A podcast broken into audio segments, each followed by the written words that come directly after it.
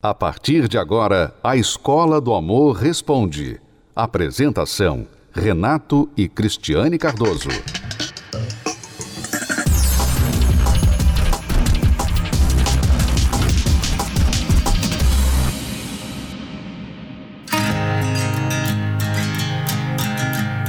Se apaixonar, encontrar alguém que tem os mesmos objetivos, casar nos dias de hoje, para muitos, esse é um sonho difícil de se realizar. É, acho que hoje as pessoas preferem uma coisa mais superficial.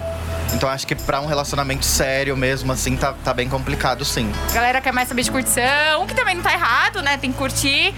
Mas acho que as relações são muito efêmeras, assim, muito rápidas, muito passageiras. Muito pelo contrário, ainda mais em São Paulo, onde existem milhões de pessoas. Mas tá difícil. Hoje, não sei se por conta da questão da independência, muita gente não tá querendo nada muito sério. Mas se encontrar essa tal pessoa está difícil, manter um relacionamento saudável, ao que parece, está ainda mais complicado. E os números não mentem. Foram 29.985 separações nos cinco primeiros meses deste ano. No estado de São Paulo, as separações extrajudiciais cresceram quase 37% em 12 meses.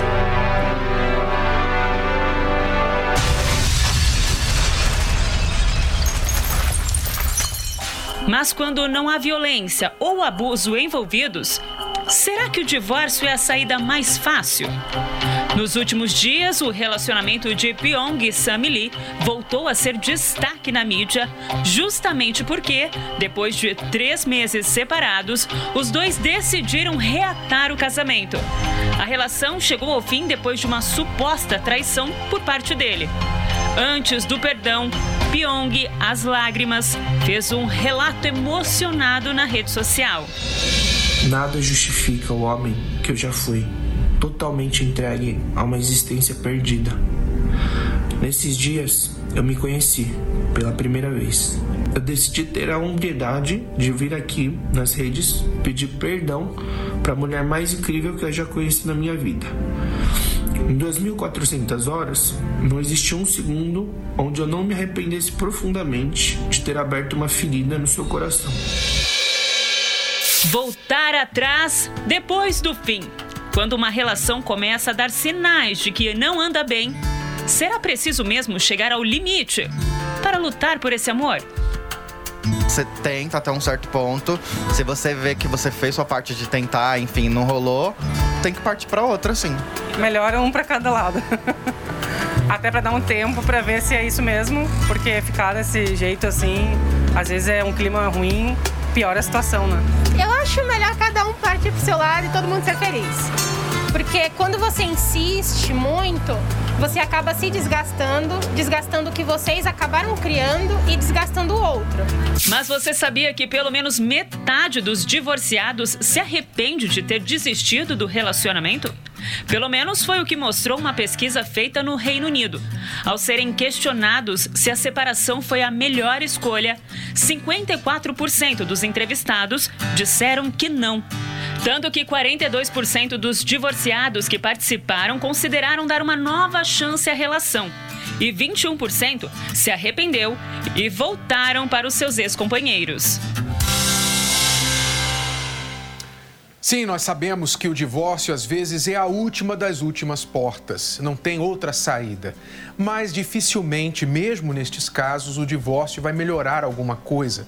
Você vai trocar de problemas. Você tem um conjunto de problemas quando está no relacionamento, divorcia, você entra em outro conjunto de problemas. O melhor mesmo é você prevenir os problemas de acontecerem, por isso a gente ensina tanto o amor inteligente se não consegue prevenir, problemas sempre virão, é, é um fato. Você então deve aprender a lidar com os problemas. Lidar, resolver os problemas. Não ficar só administrando, mas resolver os problemas, para que eles não destruam o seu relacionamento. Olha, muita gente está dizendo isso aqui. Cansei, agora eu vou cuidar de mim. Na verdade, isso parece egoísta, isso soa egoísta e soa que a pessoa desistiu, como se ela tivesse desistido do amor ou desistido do relacionamento. Mas pode haver algo muito inteligente nesta decisão aqui.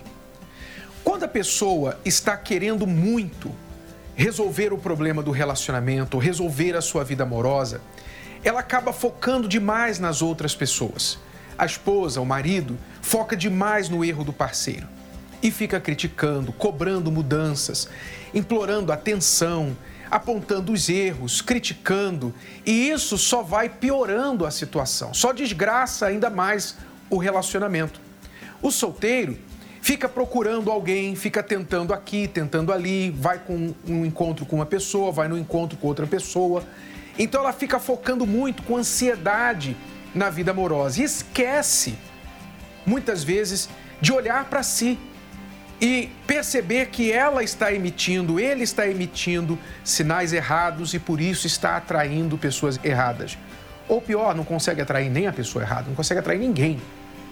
Então, quando você diz cansei, agora eu vou cuidar de mim, na verdade, este pode ser o primeiro passo para a mudança da sua vida amorosa. É importante você olhar para você. É importante você cuidar de você e dar uma trégua para os outros, dar uma trégua para o seu parceiro. Não ficar mais focando, cobrando a atenção do outro e mudança do outro, enquanto você tem muita coisa que mudar também e trabalhar em você. Aliás, o que eu quero propor aqui para você? Preste atenção. Você que está aí com problema na vida amorosa, infeliz no amor, o amor é uma área da sua vida que você não gosta nem de tocar no assunto. Preste atenção. Eu quero propor para você que você tome esta decisão aqui agora. Agora. Você que diz: Eu cansei. Cansei de brigar, de chorar. Cansei de implorar que a outra pessoa mude. Cansei de cobrar atenção, de ser ciumento, ciumenta.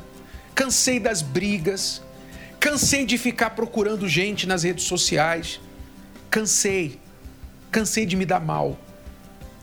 Agora, eu vou cuidar de mim, porque talvez você se esqueceu de você.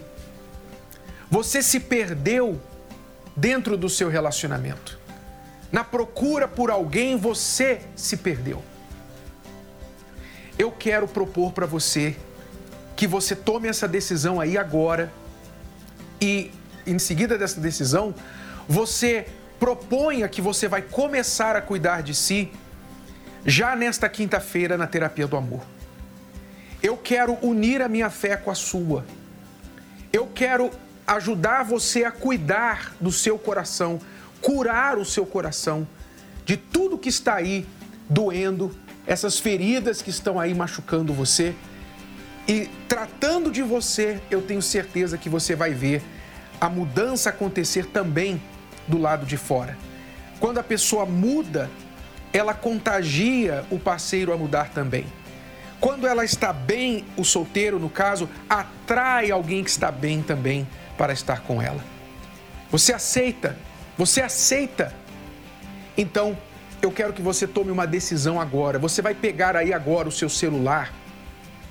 Pega o seu celular. Pega aí uma folha de papel, se você prefere lápis e papel, papel e caneta. Pegue aí agora e escreva esta frase aqui, ó. Escreva isso aqui, escreva no celular aí na sua, no seu aplicativo de notas, escreva aí no seu calendário desta quinta-feira, escreva na folha de papel, onde for. Você vai escrever essas palavras. Cansei, agora vou cuidar de mim. Escreva isso. E esta vai ser a sua decisão a partir de agora. Você não vai mais ficar chorando, implorando a outra pessoa. Pare de ficar mandando mensagens para outra pessoa. Você não vai mais fazer isso. Você agora vai priorizar você. Você vai cuidar de você. Você topa? Você aceita essa decisão? Então faz isso que eu estou te falando. Pega aí agora o papel, a caneta, pega aí agora o teu celular, o que for, alguma coisa que você usa para escrever, pega aí agora e escreva essa frase. Cansei. Agora eu vou cuidar de mim. Escreva isso e nesta quinta-feira você vai agir sobre essa decisão e priorizar você na sua vida amorosa. Você vai vir à terapia do amor cuidar de você. Ah, mas eu estou com um problema no meu casamento. Você vai cuidar de você primeiro. Você precisa cuidar de você. Teu casamento vai ser cuidado, vai ficar bem quando você estiver bem. Tira o foco do outro. Coloca o foco em você. Você topa? Então, anota aí a frase. E quinta-feira agora eu espero por você aqui no Templo de Salomão às 8 horas da noite. Eu vou ligar com você nesta decisão. Quando eu pedir, você que trouxe essa frase, você que trouxe essa decisão escrita no papel, para começar a cuidar de você, quando eu pedir essa folha, você vai vir à frente e você vai entregar na minha mão. E nós vamos orar juntos. E eu tenho certeza que você vai ver que a sua vida amorosa vai tomar um outro rumo quando o seu interior começar a ser cuidado por você. Topa? Então escreva aí agora. E o endereço? Celso Garcia 605, no Braz, nesta quinta-feira, 8 horas da noite. Se você não escreveu a frase ainda, cansei, agora vou cuidar de mim, então escreva agora esta frase aí no papel, que é o que você vai trazer nesta quinta-feira aqui no Templo de Salomão. Então, vamos a outra história que eu queria que você acompanhasse e visse que quando a pessoa cuida dela, a vida amorosa também fica bem. Você vai cuidar de você em primeiro lugar. E se você quer ajuda, pode ligar agora para o 11 3573 3535. 11 3573 3535. O nosso WhatsApp é o 11 3573 3500.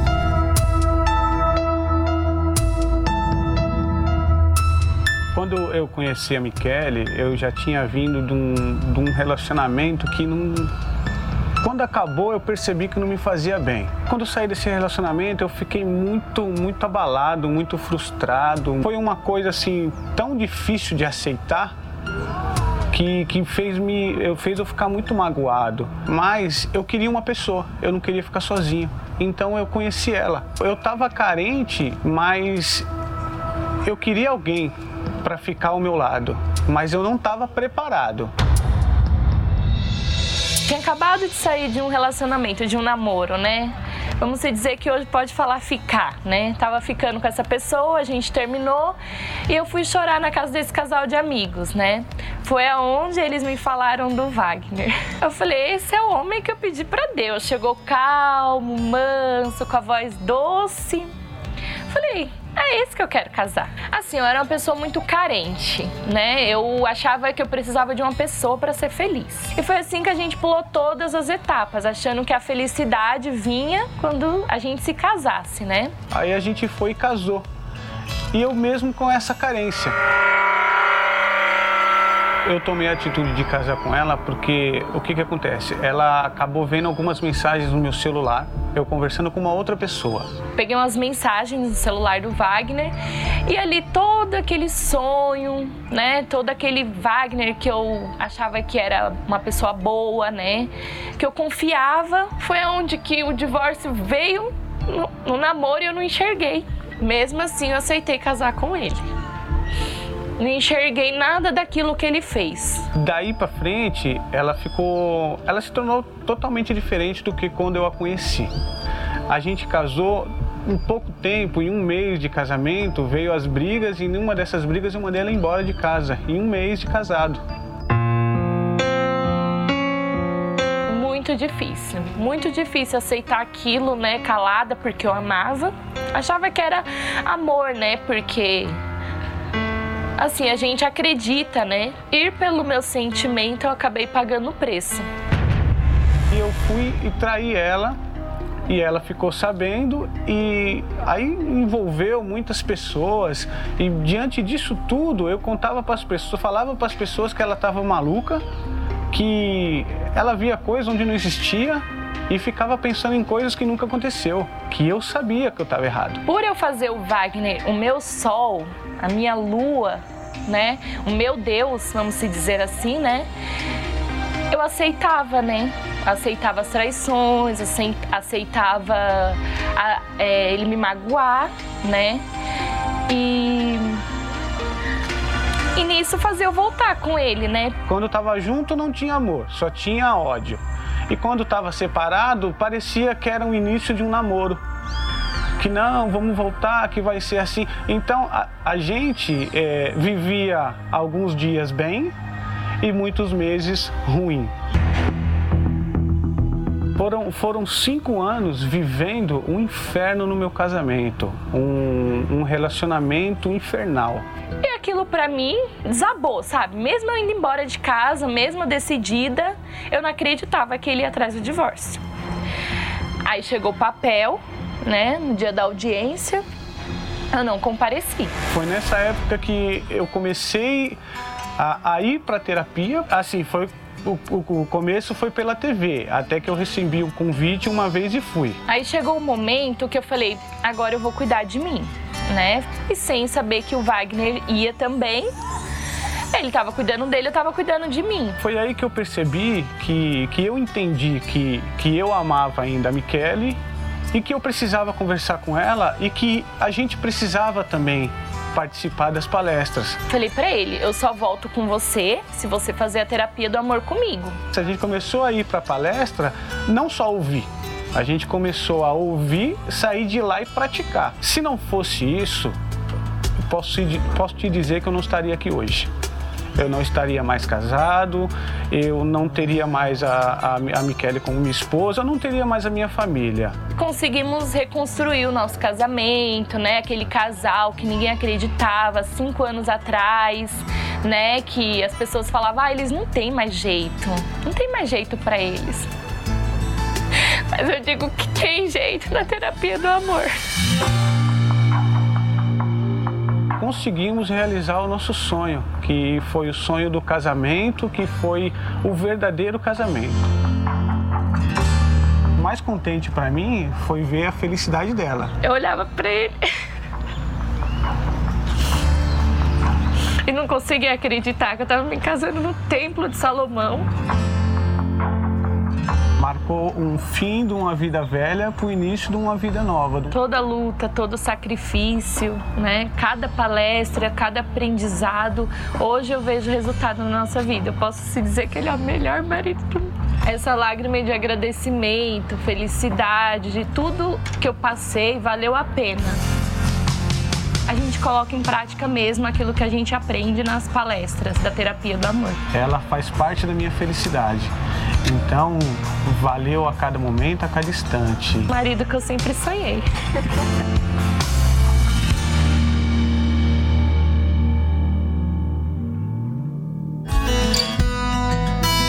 Quem participa da terapia do amor sabe bem os benefícios de colocar em prática o amor inteligente. Aqui, Renato e Cristiane Cardoso dão o passo a passo para quem quer ter uma vida amorosa de sucesso. Quando você ama uma pessoa, você tem uma expectativa, você espera muito dessa pessoa. E quando aquela pessoa ela não cumpre o papel dela, a função dela na sua vida, ela não te dá o que você espera dela, aquilo deixa em você uma, um, uma questão mal resolvida. Detectar problemas, se conhecer, praticar o amor próprio, tudo isso e muito mais é passado nas palestras de linguagem simples e objetiva, com dicas e ensinamentos que transformam vidas. Afinal, existem relacionamentos que deixam marcas, traumas que são carregados por um longo tempo, histórias que podem ameaçar a felicidade amorosa de uma pessoa. Antes da terapia do amor, é, a minha vida era totalmente destruída, minha vida sentimental. É, eu tinha um casamento destruído, ele tinha é, vício de internet. O nosso casamento era de aparência né? A gente tinha um casamento da porta para fora. Um dia eu cheguei em casa e ele tinha depressão, né? E eu cheguei em casa com meus três filhos e ele estava morto, ele tinha se matado dentro da nossa casa. Fui casado por 18 anos até que eu descobri, depois de muitas lutas, muitos problemas que a gente enfrentava, eu descobri que a minha esposa me traía. E isso foi um choque para mim muito grande. Foi nessa situação que eu cheguei na terapia do amor. Tão destroçado. Você teve um relacionamento, terminou. Divórcio, ou a morte, a pessoa faleceu, ou você foi traído, traída, foi deixado, abandonado, trocado, e até hoje você fica aí para baixo, se sentindo um lixo, se sentindo um, um, como um artigo de fim de feira, porque aquela pessoa te deixou ou fez o que fez com você. Por que você se sente assim? Porque ela era o centro do seu coração. Você vivia em função dela. A sua vida, o seu valor está atrelado a ela. Comecei a praticar, comecei a ouvir as palestras, fui curando, fui aprendendo. A terapia, ela é o que ela me ensinou primeiro, é que a mudança vinha de dentro para fora. Eu primeiro precisava estar bem para encontrar a pessoa certa. É, a Mara e o Arthur não desistiram de amar, mas dessa vez curados, queriam viver o amor inteligente. E não é que esse encontro aconteceu? Olha aí o resultado. E hoje nós somos felizes, já temos cinco anos de casado. É o que eu sempre desejei, né? E não acreditava que fosse possível. A terapia do amor é uma, é uma universidade para é, para nossa vida sentimental. Todas as quintas a gente não perde uma, porque não existe aquele por mais que, assim, que venha o pensamento de que, poxa, eu tô bem, tô bem casado, minha esposa, poxa, me ama, eu amo a minha esposa, não preciso ir. Não, precisa sim. É uma manutenção. As lições da terapia do amor são essenciais para quem quer viver a felicidade. Esteja você casado ou solteiro. Eu vim de um, um casamento, é, um relacionamento de 10 anos, me divorciei há 4 anos. E cheguei aqui depressiva, muito triste, sem esperança nenhuma. E quando comecei a participar das palestras, nasceu uma nova Luciana. Uma, uma, Luciana mais forte, uma Luciana mais segura, uma Luciana que se autovaloriza, aprendendo o amor inteligente a cada quinta-feira. Bate-papo descontraído, ensinamentos valiosos, tudo isso em um só lugar. Terapia do Amor quinta-feiras, 20 horas, no Templo de Salomão. A palestra, o estacionamento e a creche para os seus filhos são gratuitos. Um homem importante, valoroso, guerreiro, porém leproso. Naamã é o retrato de uma multidão que hoje carrega o seu porém. Possui uma casa, porém não tem paz dentro dela. É trabalhador, porém gasta tudo nos vícios. Tem condições, porém não tem saúde. Somente quando Naamã obedeceu à direção do profeta e mergulhou sete vezes no Rio Jordão é que ficou livre daquela lepra. E o mesmo Deus faz nos dias de hoje com os que estão dispostos a manifestar a fé em Sua palavra de 15 a 21 de novembro. Os sete mergulhos na fé de Naamã. Sete dias da aspersão com a água consagrada por bispos e pastores de todo o Brasil, para que haja purificação de todas as áreas da sua vida. No Templo de Salomão e em todas as igrejas universal do Reino de Deus. E veja o que diz o texto sagrado sobre Naamã em 2 Reis capítulo 5.